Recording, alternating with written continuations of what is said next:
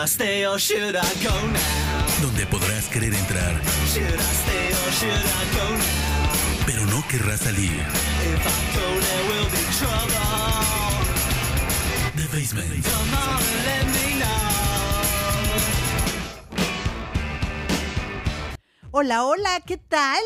Espero que todos estén muy bien donde quiera que estén y ya listos para lo que es el encerrón de este episodio del podcast de The Basement con Lucila Cetina, quien soy yo y quien, como saben, me, me arden las ganas de abrir las puertas de este lugar para que nos concentremos, nos reunamos, disfrutemos de música. Y el programa que he preparado para hoy me emociona porque es 100% época que me tocó vivir mientras eh, trabajaba en diferentes estaciones de radio y obviamente un poco desde antes también siendo radioescucha, ¿no? Siendo amante de la música, pues un poco escuchar muchas cantantes que empezaron a abrir las puertas a lo que sería pues ya un mundo en el que cada día es lo más normal, común y cotidiano ver mujeres expresándose, cosa que no pasaba antes. Antes realmente pues eran pocas las bandas, o sea, de, no sé, por poner un ejemplo de 100 bandas de hombres, había, ¿qué? ¿Dos de mujeres? Cuatro de mujeres, cinco de mujeres, pero no más. O sea, realmente ha sido una lucha larga la que se ha tenido que librar para poder tener más voz. Y las voces que vamos a escuchar hoy son voces brutales que han hecho historia con canciones que nos marcaron. Muchas de ellas tal vez conocidas por ustedes, tal vez otras no. Me tomé la libertad de rescatar algunas de las cosas que tocamos, que sé que tal vez no todos ubiquen, pero me encanta hacer ese trabajo para ustedes y compartírselos. Entonces, eh, bueno, pues nada más recomendarles que, ya saben, me pueden invitar un café o dos en la página www.buymeacoffee diagonal. Si ustedes quieren colaborar con el trabajo que hago, será pues muy bienvenido como siempre toda esta colaboración eh, de su parte. Y también si quieren comentar en las redes, por el momento solamente estoy teniendo Twitter y TikTok. Tuve un contratiempo con mi Instagram y mi Facebook. Estoy en la recta final para ver si recupero mis cuentas o tengo que empezar de nuevo. Pero bueno, por ahí pueden estar pendientes para ver qué se sigue. Y sin más, Vamos a comenzar con una banda que me emociona traer hasta ustedes, porque fue muy conocida por una canción cover a otra banda que se llama Chip Trick, pero realmente pues comenzaron con un disco que se llama Aurora Gory Alice de 1993 y les hablo de Letters to Cleo y una canción que se llama Here and Now. Muy al principio eran una banda de ska, pero fueron convirtiendo su sonido hasta llegar a esta canción que fue su máximo hit. Son originarios de Boston. Kay Henley es la vocalista de la banda y como banda deben su nombre a un amigo con el que se escribía cartas, o sea, Cleo, y hubo veces que donde le mandaba las cartas se las devolvían y ella, pues como toda niña, ¿no? Las guardaba en una cajita, ya saben, toda mona, abajo de su cama, en donde escribió el letrerito Letters to Cleo. Y básicamente, pues ahí adoptan el nombre de esta agrupación. Esta canción que vamos a escuchar la incluyeron en el soundtrack de la serie de televisión Melrose Place. Ah, porque justo en esa época comenzaron a fijarse que meterle rolas a las series también apoyaba hacerlas más conocidas y que las tocaran en radio y en MTV y de ahí todo se disparara. El grupo aparece también cantando en la película 10 cosas codio de ti y luego sacaron tres discos posteriores y se fueron en el 2016. Eh, bueno, se fueron y en el 2016 justo regresaron con, para alguna gira y cosas por el estilo, pero pues esto es de lo más rescatable y representativo que hicieron, así es que escuchemos Here and Now con Letters to Cleo and the Basement.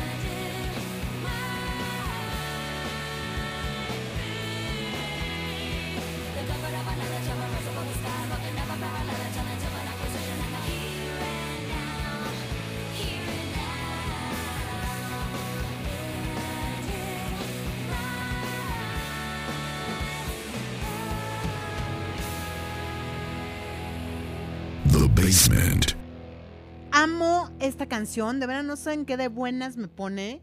Son los noventas, era lo que, lo que de verdad sonaba en ese momento. Les digo, imaginémonos, si nos situamos en el tiempo y el espacio, estamos hablando de que era la mera época del grunge, o sea, en el 93, pues estaban apenas explotando Nirvana, Pearl Jam, era lo que sonaba en cuanto a rock, y mujeres como esta, Kate Henley, con esta banda Letters to Cleo, empezaban a ganar espacios en la radio colegial y alternativa. Bueno, pasemos con otro caso que también me encanta, porque es un caso de otro que podría ser un One Hit Wonder de una agrupación que se llama Belly. Y me encanta porque además la vocalista, que se llama Tania Donnelly, tiene un historial brutal y no toda la gente lo sabe y yo se los voy a platicar. Bueno, 1993, Belly saca un disco que se llama Baby Silver Tooth y empiezan a sonar con una canción que se llama Feed the Tree. Tania Donnelly, que era la líder de esta banda, ya había tocado antes en nada más y nada menos que otra banda muy importante de los noventas, que se llama Throwing Muses. Y en Throwing Muses estaba su media hermana, que se llama Christine Hersch. Apréndanse estos nombres porque son como nombres de veras, o sea, fundamentales en, en esa década si hablamos de mujeres alternativas de los noventas, que es de lo que va este podcast. Y no solo había tocado con las Throwing Muses, sino que también había tocado en The Breeders muy al principio. Entonces la Tania Donnelly la verdad es que lo que le sobraba era, era talento. Y en esta canción, Feed the Tree, habla acerca del compromiso y respeto. Un grupo originario de Rhode Island que solamente sacaron dos álbumes y después se separaron, regresaron para una gira en 2016.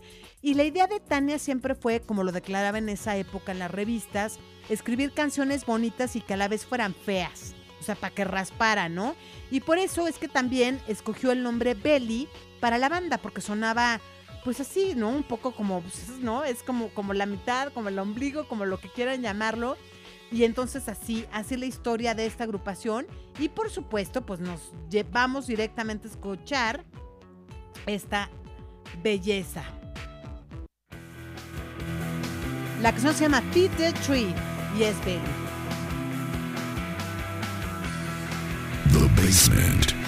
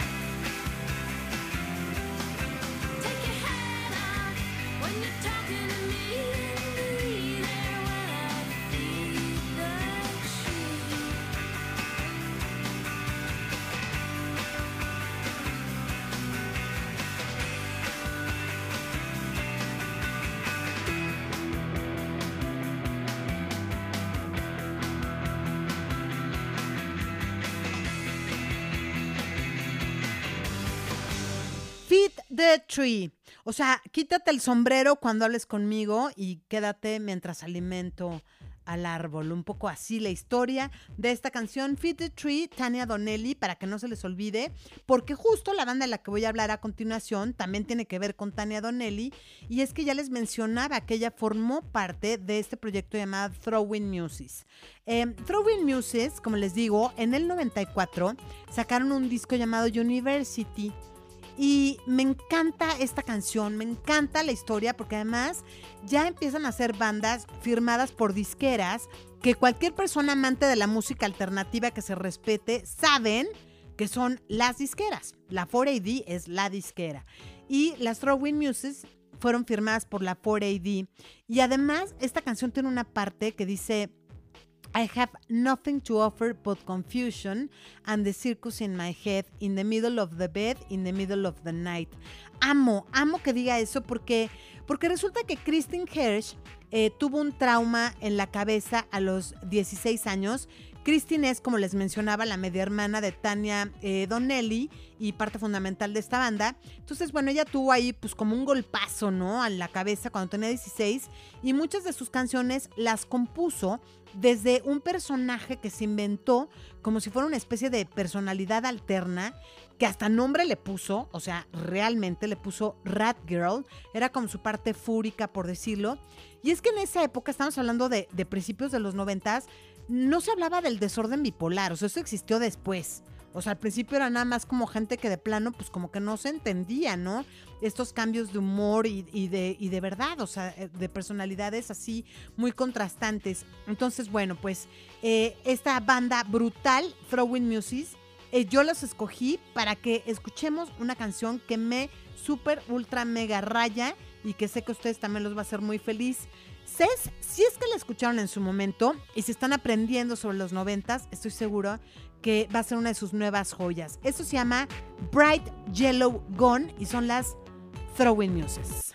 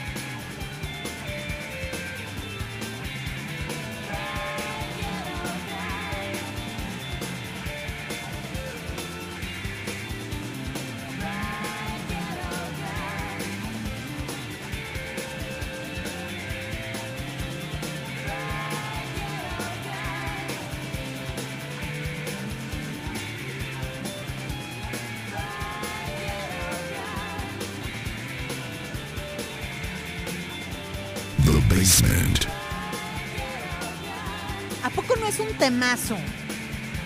Bright Yellow Gun, You Own the Sun. La amo. Son las Throwing Muses.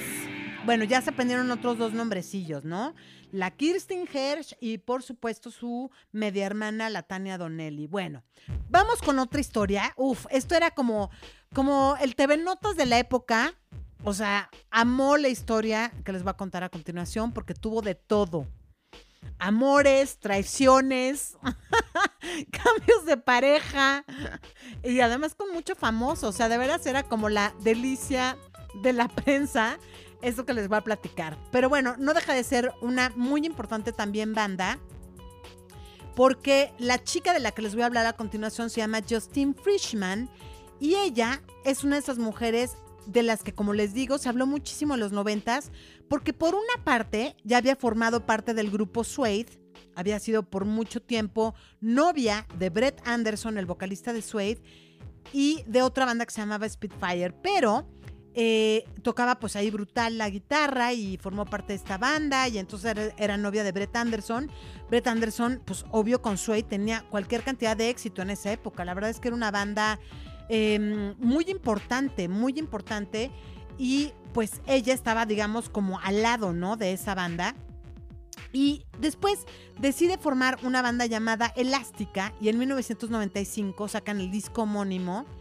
Y aunque se habían formado desde el 92, pero se llamaban originalmente Vaseline and Ong, eh, por problemas eh, legales, dije, ah, no, perdón, es Vaseline and Ink. Ya hasta dije, qué raro me sonó eso. Vaseline and Ink.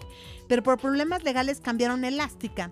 El primer sencillo fue Stutter, pero la canción que las llevó a ser súper conocidas fue Connection.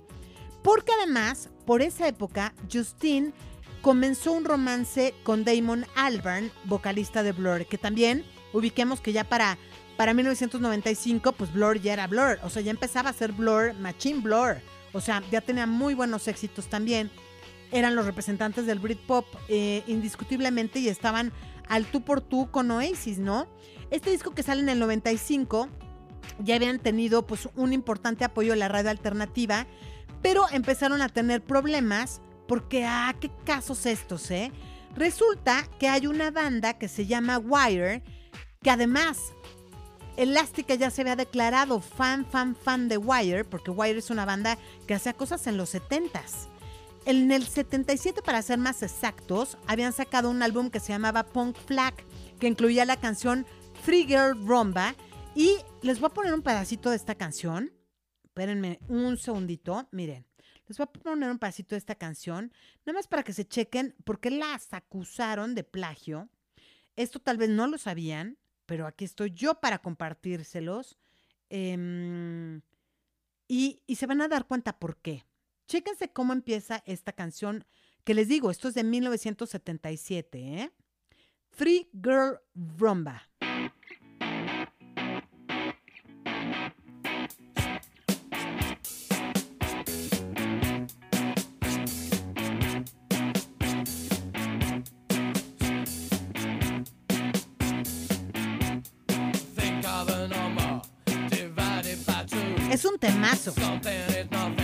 Pero el tun, turrún, tun, tun, no me van a negar, no van a negar que realmente, pues sí suena, sí suena muchísimo a Connection de esta banda llamada Elástica. No solo eso, no solo eso, después de este escandalazo, em, pues básicamente se arreglaron ahí fuera de corte, no se da a conocer en qué quedaron, pero no obstante este acuso, eh, The Stranglers también las acusaron de plagio por otra canción. En el 96 intentan grabar el segundo disco, pero no lo logran.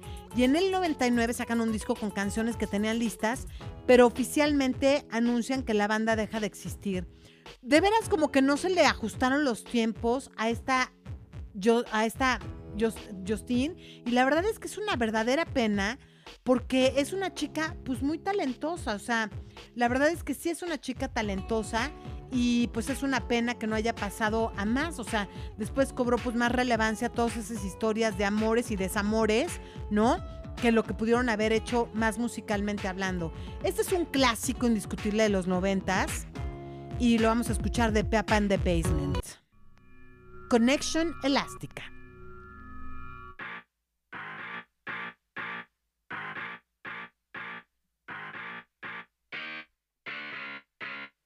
Basement.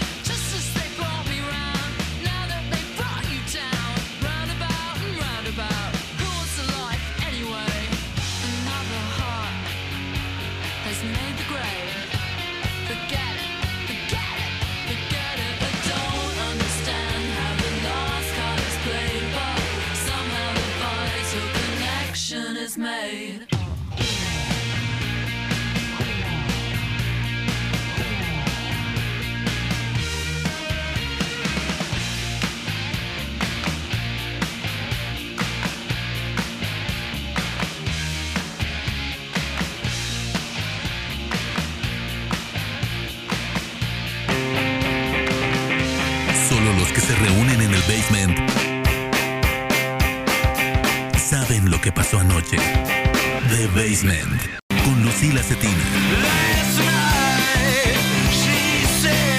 The Basement.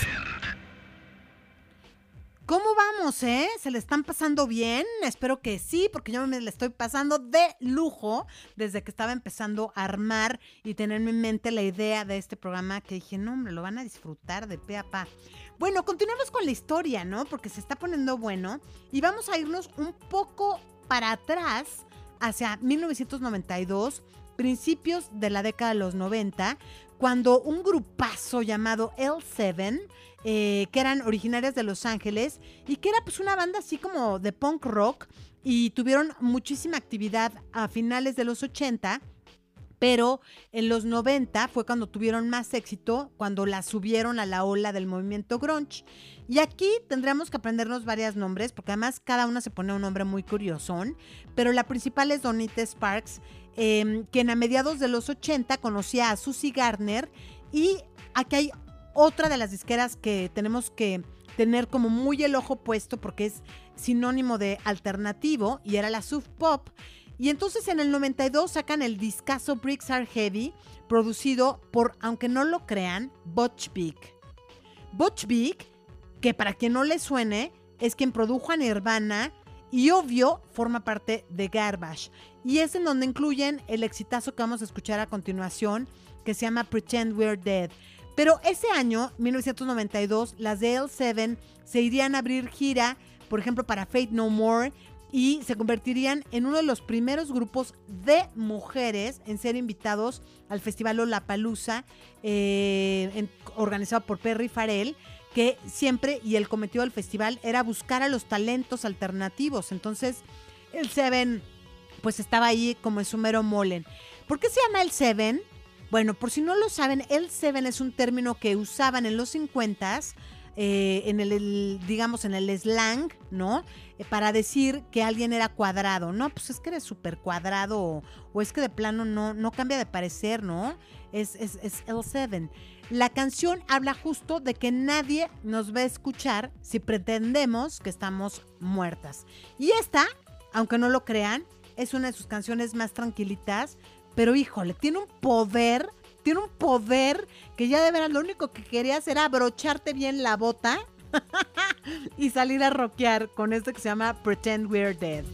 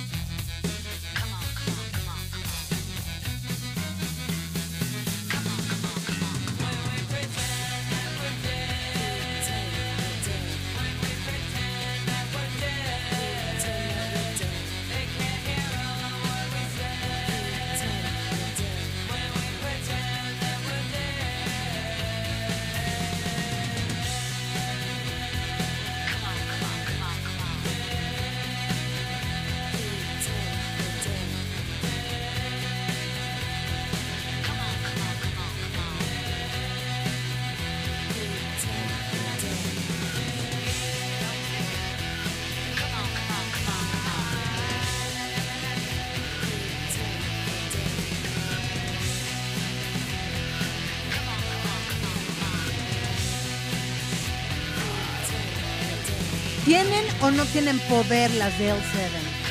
No, hombre, se dice, se cuenta y se rumora que sus shows eran brutales.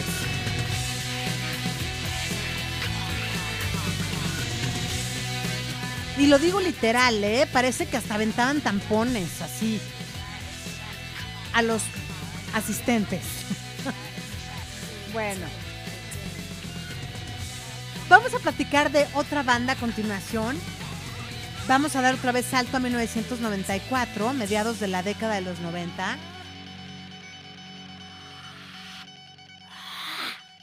Amo. Bueno, aprendes el siguiente nombre porque el siguiente nombre corresponde a Nina Gordon, quien es cantante de la banda de la que voy a hablar a continuación, que es Veruca Salt.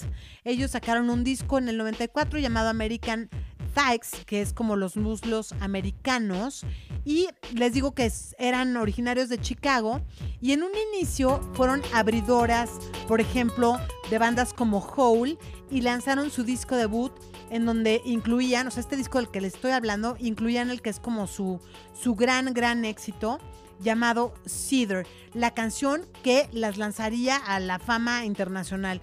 Una revista eh, que hizo un conteo de las mejores 50 canciones del grunge. La puso, por ejemplo, en el número 10. Cedar de Veruca Salt. Y después vendrían con otro sencillo llamado Volcano Girls, que venía en otro disco del 97 llamado Eight Arms to Hold You. Pero por esas fechas, además, también empezaban a hacer presa ahí de la prensa porque Nina, Nina tenía una relación con Dave Grohl, entonces estaban involucrados románticamente y pues bueno, eso traía también las cámaras, ¿no?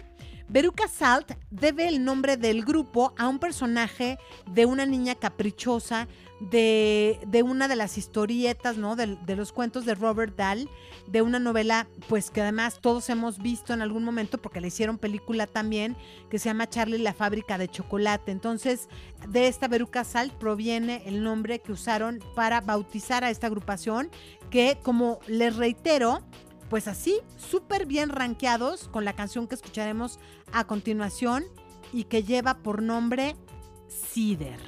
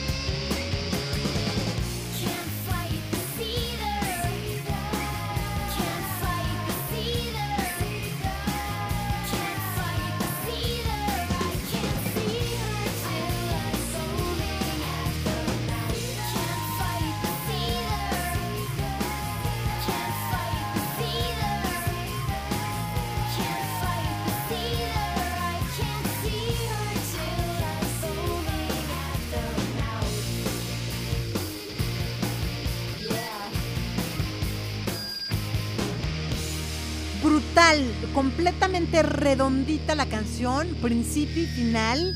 Me encanta. ¿Y qué tal las guitarras? Estamos hablando del mero, mero rock. Mujeres alternativas de los noventas, el tema del día de hoy en este podcast y continuamos nuestro recorrido para hacer un alto a una mujer espectacular que es como una de las grandes reinas noventeras y a pesar de que tuvieron mucho éxito, porque la verdad es que Garbage sí tuvo mucho éxito, o sea, no son de un solo sencillo, tuvieron muchos sencillos, tan solo con su disco debut, Garbage, que salió en 1995. eh, pero es un caso curioso, porque la verdad es que sí tenían como una cierta oscuridad, ¿no? Y alternatividad que hace que aunque en algún momento pues fueran tocadas en, en radios no solo digamos college o alternativas, pues que venga al caso incluirlas en la lista, por supuesto. Shirley Manson, o sea, esta escocesa hermosa, ¿no? Con una belleza muy puntual, como esta niñita que no mata una mosca y de repente sácate la rabia, porque hace transformaciones en el escenario y con las letras y las canciones y etcétera. Y además el resto de los integrantes de la banda que son americanos, porque además recordemos que en esta banda está Butch Vig, quien les digo fuera productor de los discos más importantes del grunge en los noventas.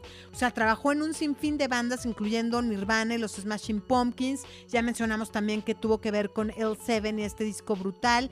Y el disco de Garbage, este disco homónimo, es un discazo total. Es uno de los grandes discos de los noventas. Tiene sencillos como Stupid Girl, Queer, Milk. Y en el 96 se ganaban además los premios, porque esa era la época de premios y los MTV y todos los veíamos, etcétera, etcétera. Eran el Breakthrough Artist, o sea, era el artista que llegaba a romperle la malla a todos y a poner su estandarte. Y bueno, ¿qué me dicen de esta hermosura de canción, Only Happy When It Rains, que además marcaba un poco de este humor, de este humor negro, de estas características, pues totales, ¿no? De la generación X, eh, de cómo casi casi que ningún chile nos acomoda y de cómo pues de repente hasta en lo más oscuridad encontramos la belleza, ¿no? Entonces, esta es una canción chulísima que se llama Only Happy When It Rains. I'm only happy when it rains.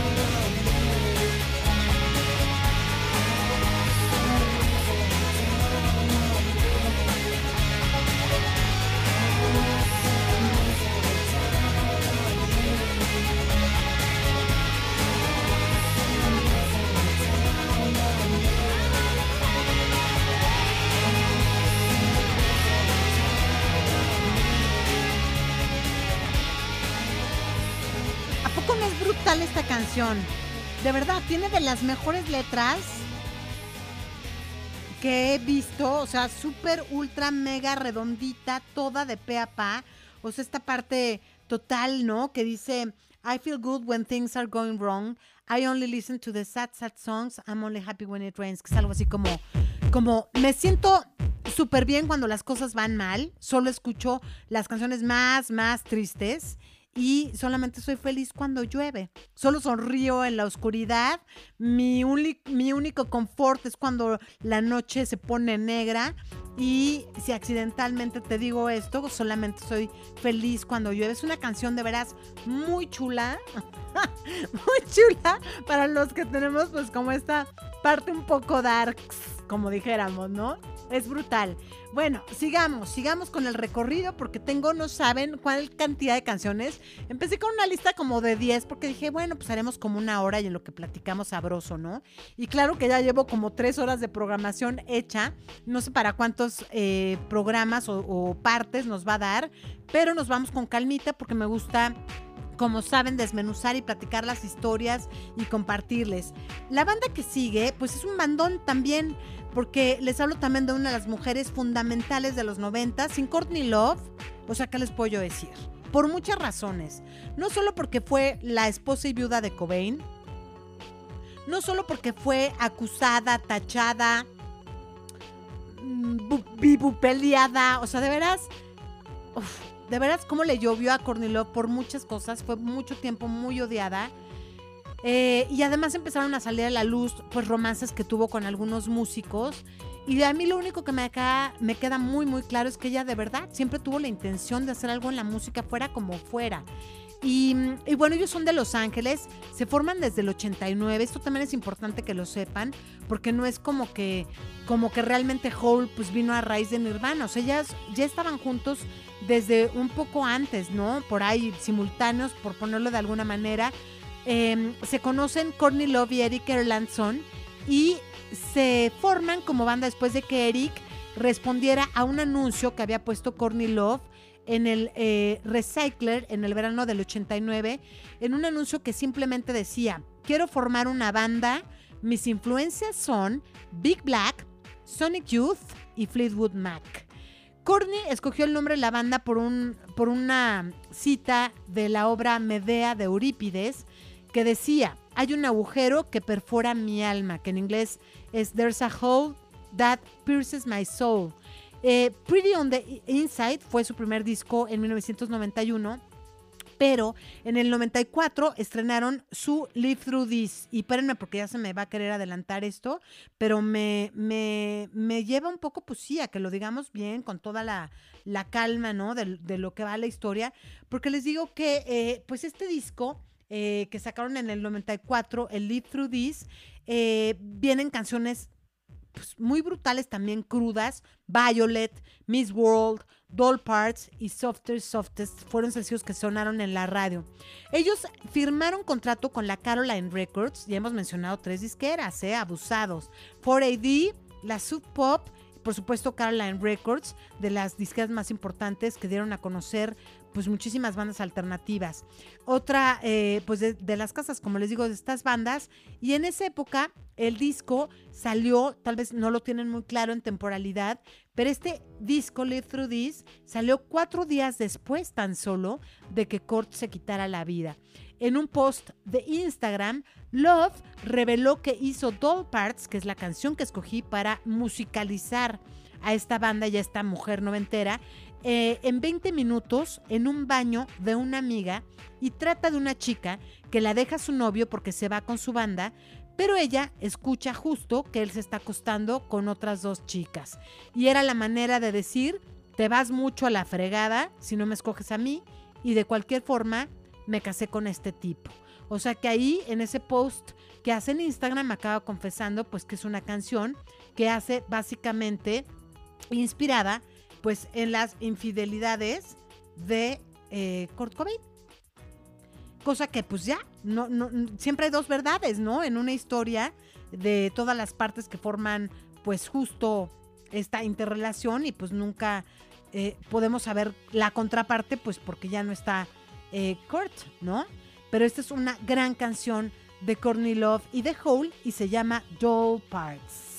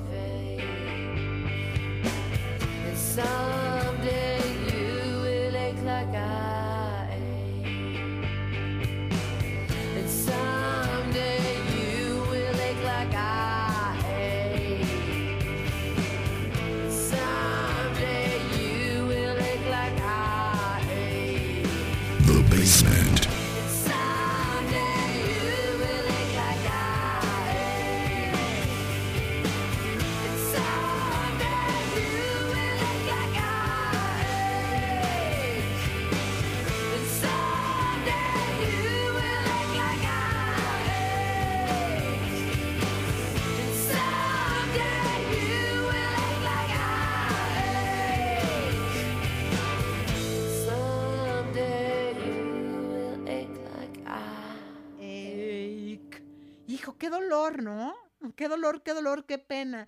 No, pues sí, porque imagínense, esta parte de lo de las infidelidades, además eran pues, una pareja que llevaba una relación bastante intensa, como, como se vio desde un principio, ¿no? Eh, bueno, pues así la historia de Hole. Vamos con otra artista que me encanta incluir en esta lista porque es una de las artistas más importantes de los 90 y también me podrían discutir, claro, pero es que ella es súper mainstream porque tuvo muchos éxitos. Pero la verdad, el disco Jack Little Pill de 1995 es un discazo de los 90 y Alanis Morissette, hijo, de veras también, o sea, me merece todos mis respetos por muchas razones. Eh, la canción que escogí, que es obvio You Oughta Know, es una de las canciones más icónicas de los noventas. Y como les digo, me encanta incluirla sobre todo porque es una canción súper rabiosa. O sea, una canción súper rabiosa de alguien a la que también la dejan por otra y tiene las agallas de poner palabras en su boca de todas las cosas que le desea a esta persona. Y es, es escrita así, desde la rabia. Y además, viniendo de una niña que había sido una estrella musical infantil en su natal Canadá, y que claro, conforme va creciendo, pues ya no se siente cómoda cantando cositas así. Pues las disqueras que originalmente le habían abierto todas las puertas ya no le dieron chance de que ella se expresara como quería y al final siguió con su idea firme y sacó el discazo Jack Little Pill en el 95 y no tenía disquera y mandan un demo a Maverick.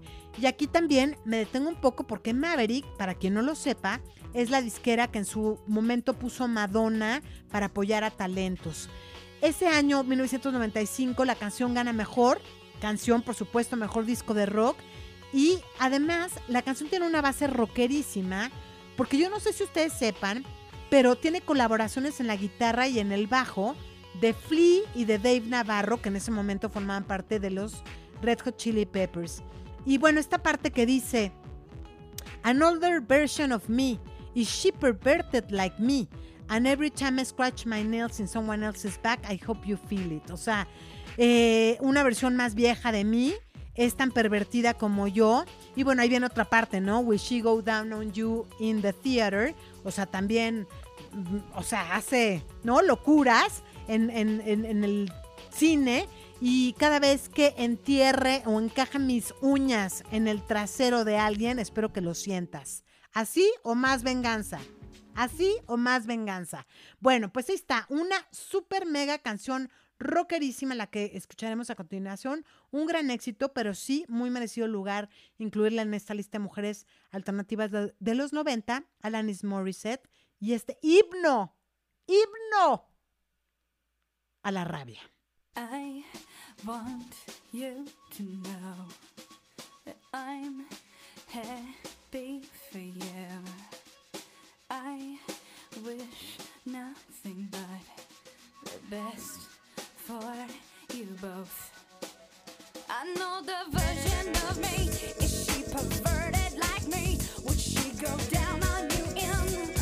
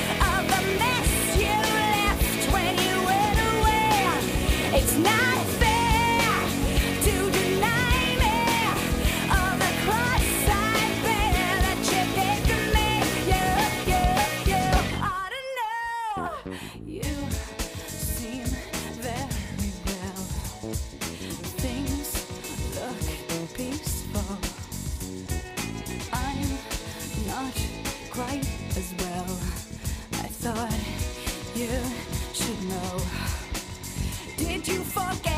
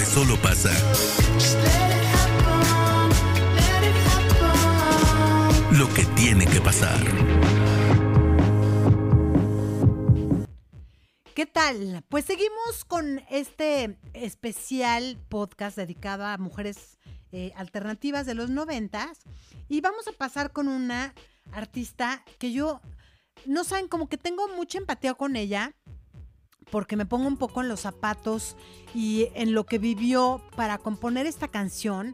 Em, y me imagino también lo difícil que debe de ser cantar una canción que nace pues de una situación que no fue para nada la ideal ni cómoda. Es más, es una tragedia.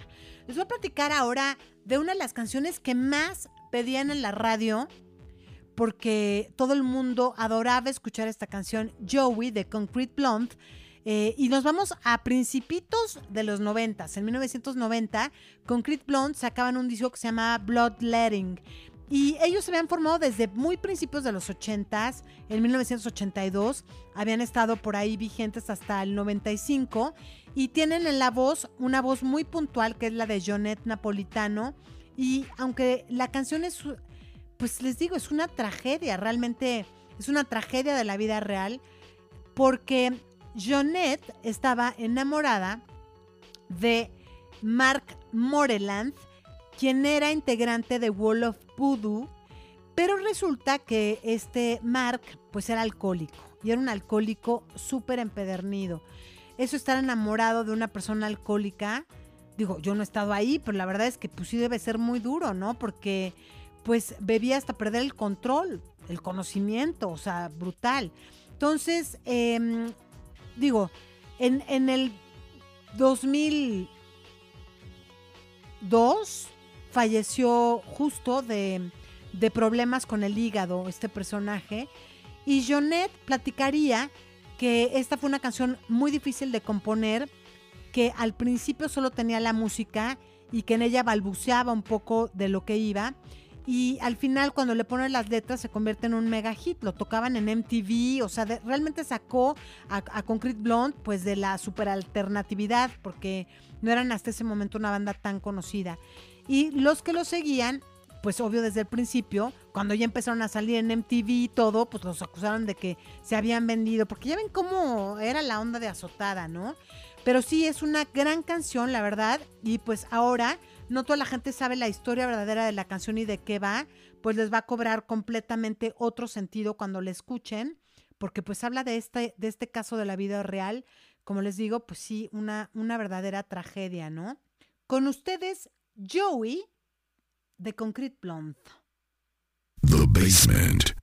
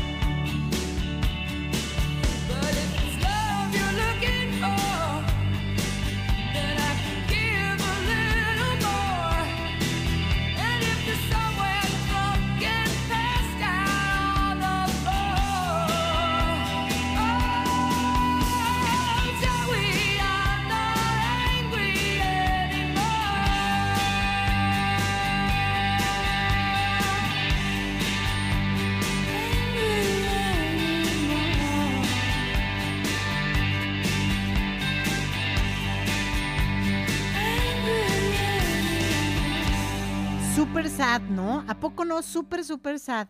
Bueno, fíjense que otra de las cosas increíbles de Jonet Napolitano es que tenía como un, una gran como, como cercanía, como amor, em, pues a México en realidad. Tiene por ahí una canción eh, que habla de nosotros, Mexican Moon, y además, eh, pues la cantó incluso hasta en español. O sea, había la versión en inglés y la versión en español.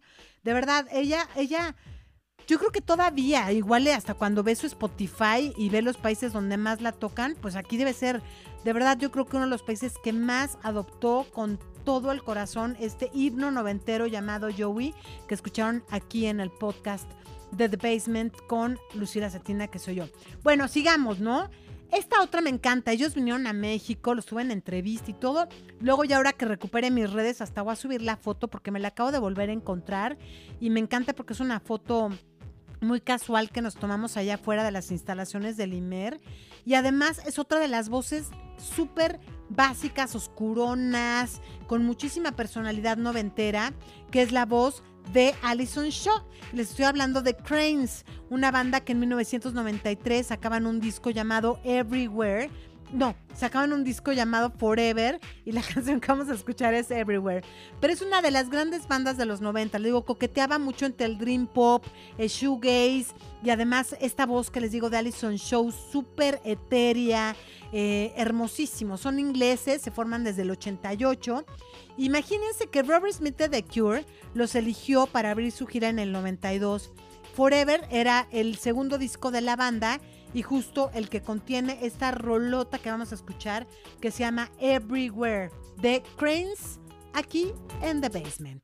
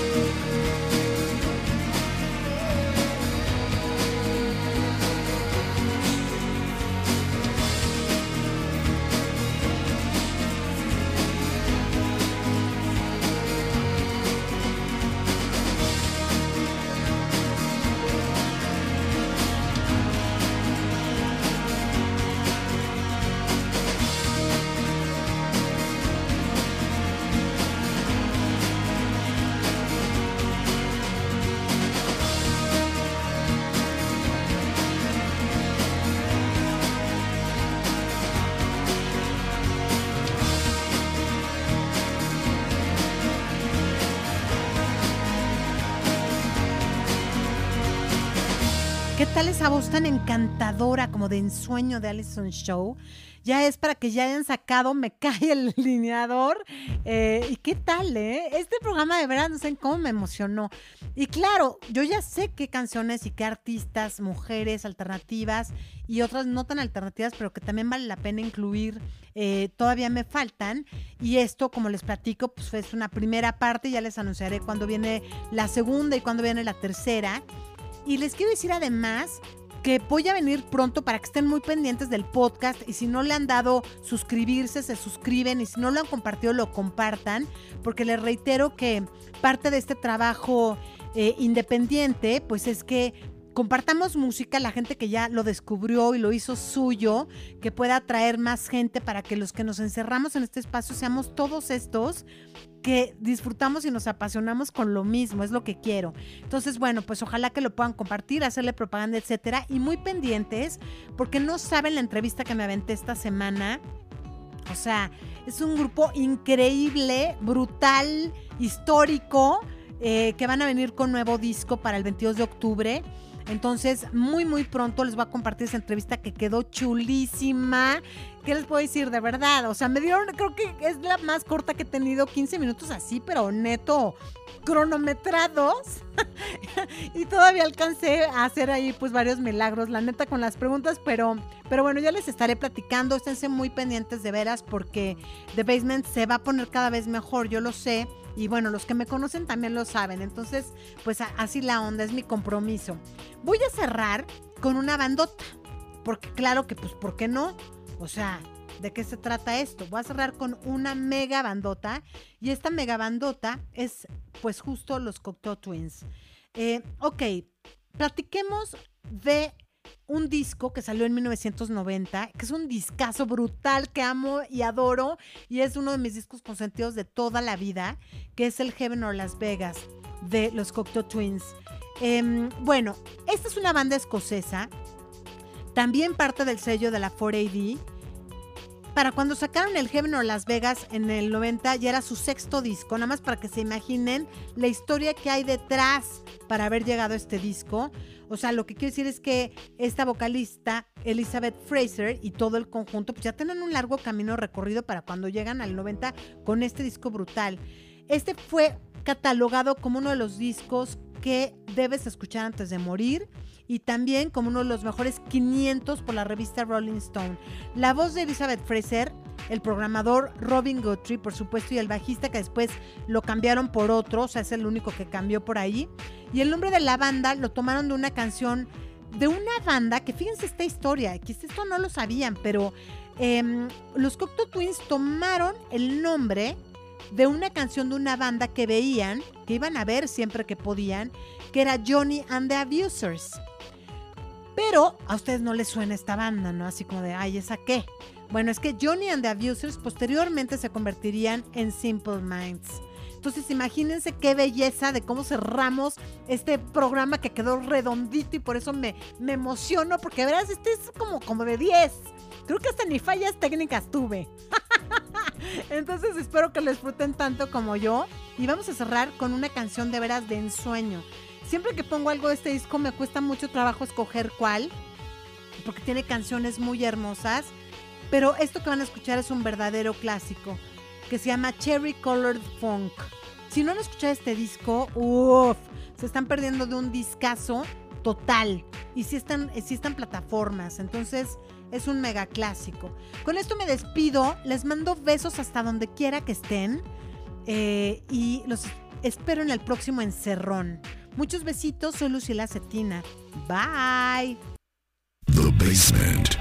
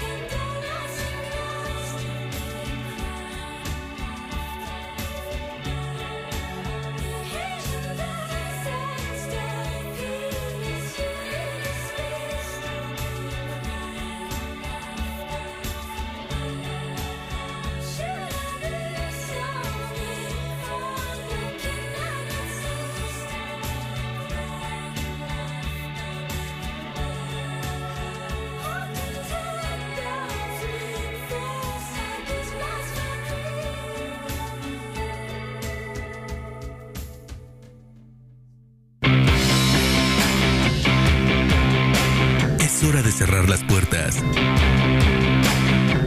de The Basement.